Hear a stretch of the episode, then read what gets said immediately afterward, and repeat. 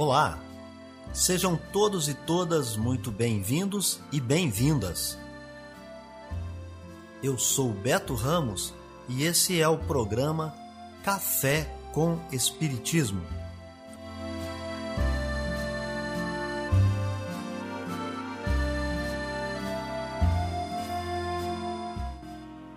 Um programa diário que aborda temas da filosofia, de conhecimentos gerais e de espiritismo. A verdade é o conhecimento que liberta.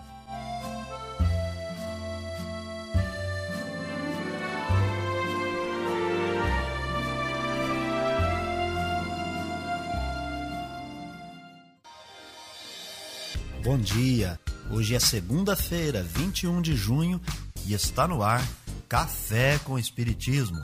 Notícias, informações e mensagens, dicas importantes, você acompanha aqui no Café com Espiritismo. E a gente já começa trazendo para vocês as nossas efemérides, o dia na história, os fatos históricos e as personalidades.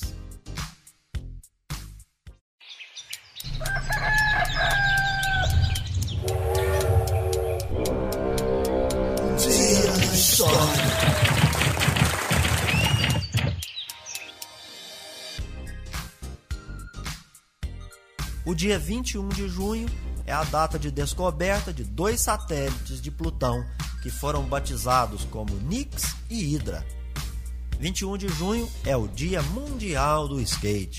Nessa ocasião, também se comemora o Dia Internacional do Yoga, data oficializada pela Organização das Nações Unidas em sua 69ª Assembleia Geral, realizada em 11 de dezembro de 2014 que recebeu a mais alta taxa de aprovação até então recebida numa das assembleias dessa organização. Foram 175 votos a favor.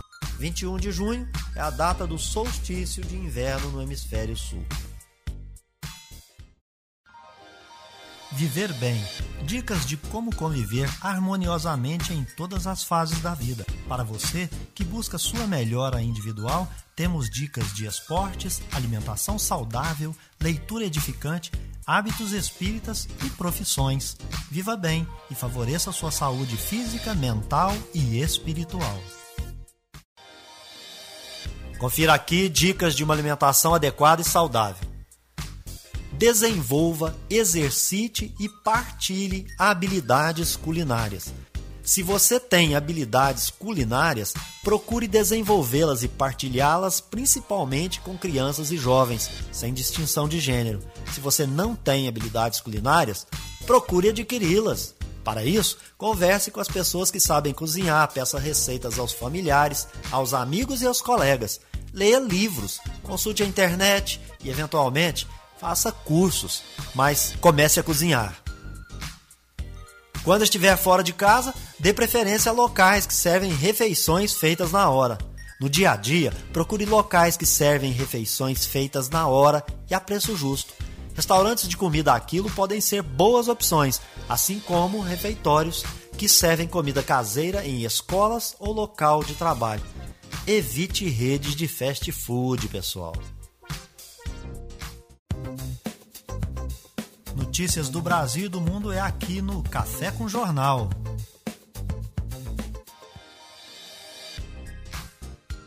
O período de transmissibilidade da Covid-19 ainda é uma grande dúvida dos pacientes. Do diagnóstico positivo até a cura total da doença, muitas pessoas se questionam em quantos dias poderão retornar ao convívio social sem colocar em risco os familiares e amigos. Segundo a infectologista Ana Helena Germoglio, independente da cepa que esteja causando a Covid-19, o período de transmissão e de isolamento deve ser o mesmo. De acordo com ela, atualmente já não se recomenda mais o isolamento de 14 dias a partir do contato com alguém sabidamente positivo. O ideal é que a pessoa observe o aparecimento de algum sintoma que seja sugestivo da Covid-19 que toda pessoa, independente do seu, do seu estado clínico, ele pode ser um transmissor, né? Porque mesmo antes de iniciarem é, os sintomas, mais ou menos três, quatro dias antes de iniciarem os sintomas, a pessoa já se torna transmissível. O período indicado de isolamento pode ir até 20 dias a contar do início dos primeiros sintomas, e a não transmissibilidade só pode ser confirmada por meio de um novo exame. A infectologista destacou ainda que, independente de que a pessoa já tenha tido Covid-19 ou não, ou de já estar vacinado, as medidas de precaução devem ser as mesmas, inclusive o uso da máscara. A farmacêutica Paula Freitas, de 30 anos, concluiu sua imunização com a segunda dose há dois meses. Apesar do alívio de estar vacinada, ela contou que ainda teme a infecção, sobretudo agora que começou a atuar diretamente na área. Ainda mais que agora que eu tô começando a trabalhar aqui no, no Hospital de Adingá, né? Mas que tudo tá tranquilo até o momento. Mas a gente sempre fica, né? Tem que tomar as precauções. Segundo os especialistas, a circulação de variantes aumenta a importância de se completar o esquema vacinal com a segunda dose para barrar o vírus. O alto número de pessoas com atraso na segunda aplicação vem chamando atenção e preocupando as autoridades. Só concluindo o cronograma das doses é possível garantir a maior eficácia e avanço da imunização. Reportagem Rafaela Gonçalves. A caçada ao serial killer Lázaro Barbosa, de 32 anos, chegou a mais de 10 dias no último sábado, com expectativas renovadas para a prisão do fugitivo. As buscas seguem com o efetivo de mais de 270 policiais de Goiás do Distrito Federal, mas continua sem grandes movimentações. Na tarde da última sexta-feira, dia 18, policiais e moradores voltaram a avistá-lo na zona rural de Girassol, distrito de Cocalzinho de Goiás.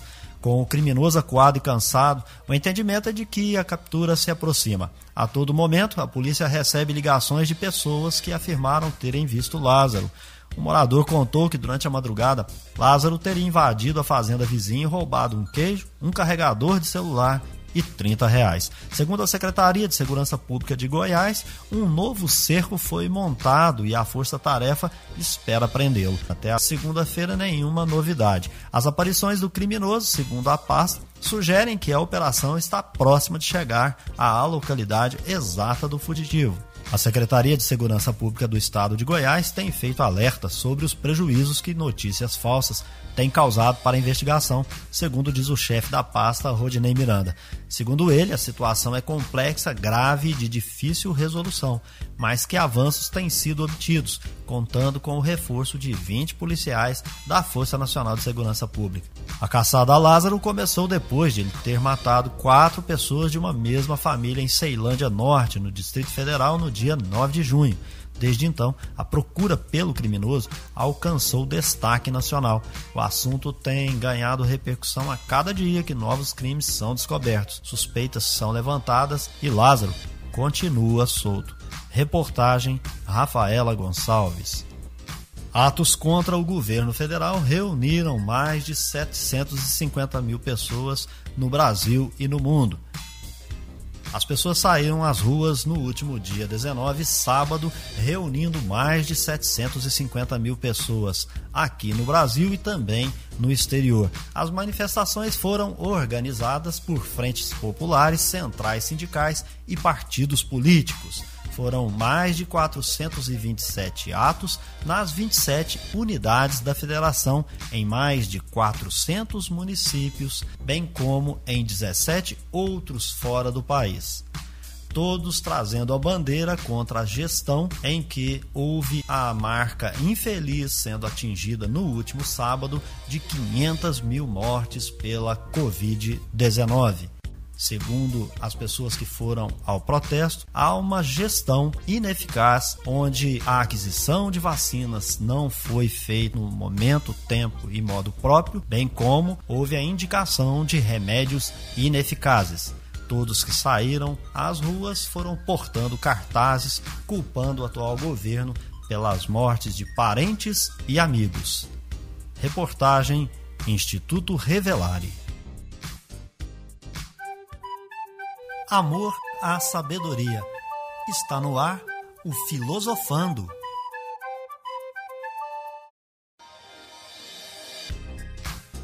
No fim das contas, existe um pedacinho de todas as coisas em cada coisa.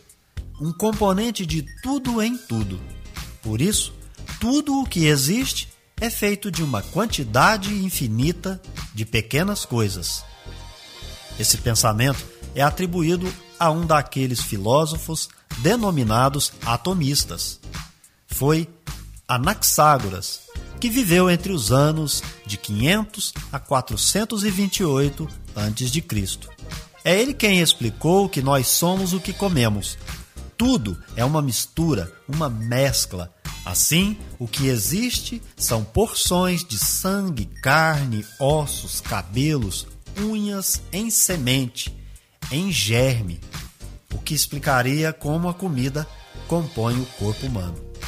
Pensava esse filósofo que as coisas devem forçosamente existir minúsculas, que afinal não podem ser mais reduzidas, mais cortadas ou divididas, pois do contrário, a matéria não existiria.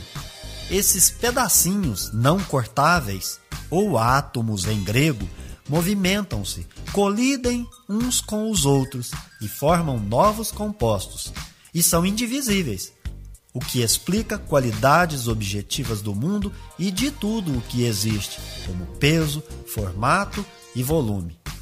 Ele ainda afirmou que outras qualidades, como o aroma, só se produzem quando átomos de um objeto interagem com os átomos do olfato do nariz humano. Café com Espiritismo. É hora da mensagem espírita.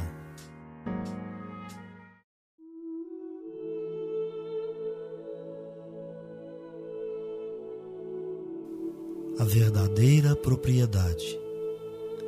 O homem não possui como seu senão aquilo que pode levar deste mundo. O que ele encontra ao chegar e o que deixa ao partir, goza durante sua permanência na terra. Mas desde que é forçado a deixá-los, é claro que só tem o usufruto e não a posse real. O que é então que ele possui? Nada do que se destina ao uso do corpo e tudo o que se refere ao uso da alma, a inteligência, os conhecimentos, as qualidades morais. Eis o que ele traz e leva consigo, o que ninguém tem o poder de lhe tirar, e o que ainda mais lhe servirá no outro mundo do que neste. Dele depende estar mais rico ao partir do que ao chegar neste mundo, porque a sua posição futura depende do que ele houver adquirido no bem. Quando um homem parte para um país longínquo, arruma a sua bagagem com os objetos de uso nesse país e não se encarrega de coisas que lhe seriam inúteis. Fazei, pois, o mesmo em relação à vida futura aprovisionando-vos de tudo o que nela vos poderá servir. Ao viajante que chega a uma estalagem, se ele pode pagar, é dado um bom alojamento. Ao que pode menos, é dado um pior. E ao que nada tem, é deixado ao relento. Assim acontece com o homem quando chega ao mundo dos espíritos sua posição depende de suas posses, com a diferença de que não pode pagar em ouro.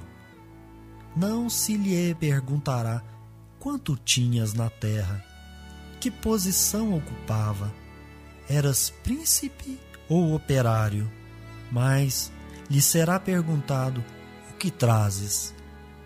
Não será computado o valor de seus bens nem dos seus títulos mas serão contadas as suas virtudes, e nesse cálculo o operário talvez seja considerado mais rico do que o príncipe.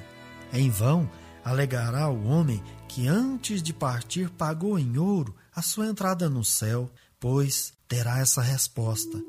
As posições daqui não são compradas, mas ganhas pela prática do bem com o dinheiro pode comprar terras, casas, palácios, mas aqui só valem as qualidades do coração. És rico dessas qualidades? Então, sejas bem-vindo. E teu é o primeiro lugar onde todas as venturas te esperam. És pobre? Vai para o último, onde serás tratado na razão de tuas posses. Ao nascer, o que trazemos de verdade? E ao morrer, levamos algo ou tudo fica na terra? Pascal, no ano de 1860, em Genebra, Suíça, traz uma grande lição que foi utilizada por Allan Kardec no Evangelho segundo o Espiritismo, item 9 do capítulo 16, com o fantástico título A Verdadeira Propriedade. Não trazemos nada que seja para uso do corpo e também não levamos nada disso. Na terra só temos o usufruto das coisas materiais. Nunca haverá para o ser humano a posse real dessas coisas. Isto porque há o perecimento do corpo, que chamamos morte. Mas todo o espírito possui uma propriedade real, verdadeira. Trata-se da inteligência, dos conhecimentos e das qualidades morais. Tudo isso se refere ao que realmente serve de uso para a alma. Nada disso poderá ser dado ao espírito e também não lhe poderá ser retirado, porque se tratam de conquistas da alma. Tudo que serve tanto no mundo material quanto no espiritual a posição do espírito na escala dos espíritos depende dessas aquisições. Quem mais evoluiu será mais feliz. Quem nada amealhou terá mais necessidades de repetir novas reencarnações. O que significam as posições e as posses na Terra? Perguntariam alguns. São as experiências que proporcionam oportunidades de aquisições de virtudes e conhecimento. O que levamos ao morrer é o resultado dessas experiências. Nenhum pagamento prévio do ponto de vista material, tais como indulgências, promessas ou a pseudo-caridade material, desprovida do sentimento, serão exigidas ou aceitas. O que interessa ao espírito são as virtudes que adquire. Nesse sentido, ou o espírito desencarna pobre ou rico.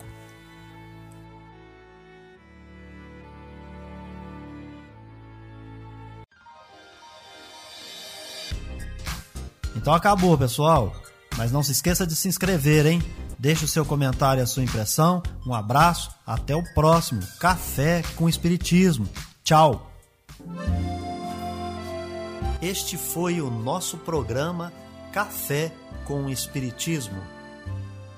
Um oferecimento de Instituto Revelare. Se inscreva em nosso canal, acione o sino das notificações e se torne membro para apoiar os projetos. Nós nos encontramos no próximo episódio.